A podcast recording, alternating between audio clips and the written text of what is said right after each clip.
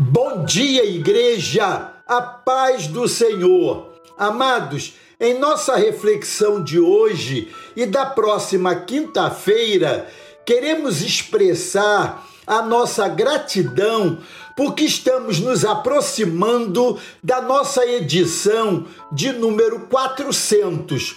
Glorifico a Deus por me conceder força e a possibilidade de chegar até você com uma mensagem de ânimo, encorajando você a prosseguir em sua jornada.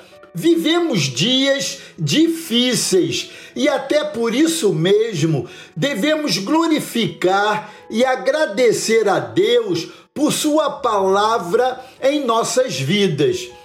Nessas duas mensagens de gratidão por nossa edição de número 400, vamos utilizar o texto do Salmo 30, versos 11 e 12, que nos diz: Converteste o meu pranto em folguedos, tiraste o meu pano de saco e me cingiste de alegria para que o meu espírito te cante louvores e não se cale, Senhor, Deus meu, graças te darei para sempre.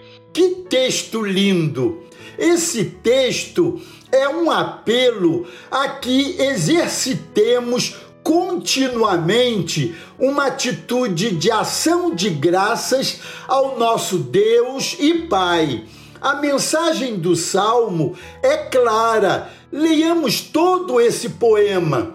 O Senhor perdoou Davi e o abençoou com um novo começo.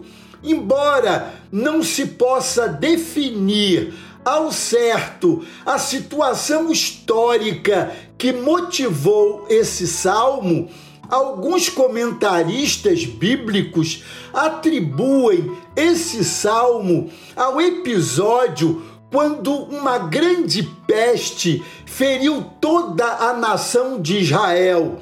E essa situação aconteceu porque Davi, com um coração arrogante, naquela ocasião, instigado por Satanás, ordenou o levantamento de um censo contra a vontade de Deus. Não havia nada demais em se levantar o censo da nação, desde que o objetivo fosse glorificar o nome do Senhor. Mas não era essa a motivação de Davi. Por essa transgressão, pereceram 70 mil em Israel. A mensagem que fica para nós é que chequemos as nossas motivações. Deus não divide a glória dele com ninguém e conhece as intenções mais ocultas do nosso coração. Esse episódio deixou o rei profundamente triste, fazendo-o vestir-se de pano de saco, sinal de arrependimento, e quebrantando-se diante de Deus, implorando o seu perdão. O rei caiu em si, buscou o Senhor com sinceridade de coração, e o Senhor o ouviu e o livrou. O salmista, num brado de ações de graças, agradece por sua vitória no meio de tão grande luta. Um conhecido pregador escocês chamado George Morrison disse: a vida cristã vitoriosa é uma série de recomeços. Recomeçamos todos os dias, pois o Senhor é o Deus de novas oportunidades. Enquanto estivermos aqui, Cada dia em nossa vida é uma nova oportunidade de aprendizado.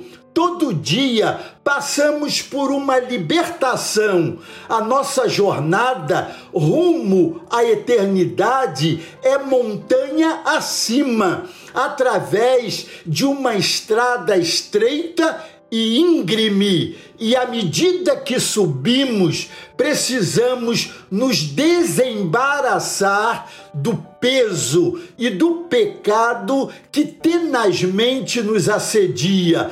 Desembaraçados, corremos com mais desenvoltura a carreira que nos está proposta. Assim como foi com Davi, é conosco. Não podemos jamais passar por cima das ordens de Deus e fazer o que ele não mandou. Grande parte das nossas angústias vem de atitudes e passos dados fora da vontade soberana de Deus. Gideão fez prova de Deus três vezes, façamos cem ou mil, se for preciso, mas que possamos dar nossos passos com absoluta segurança.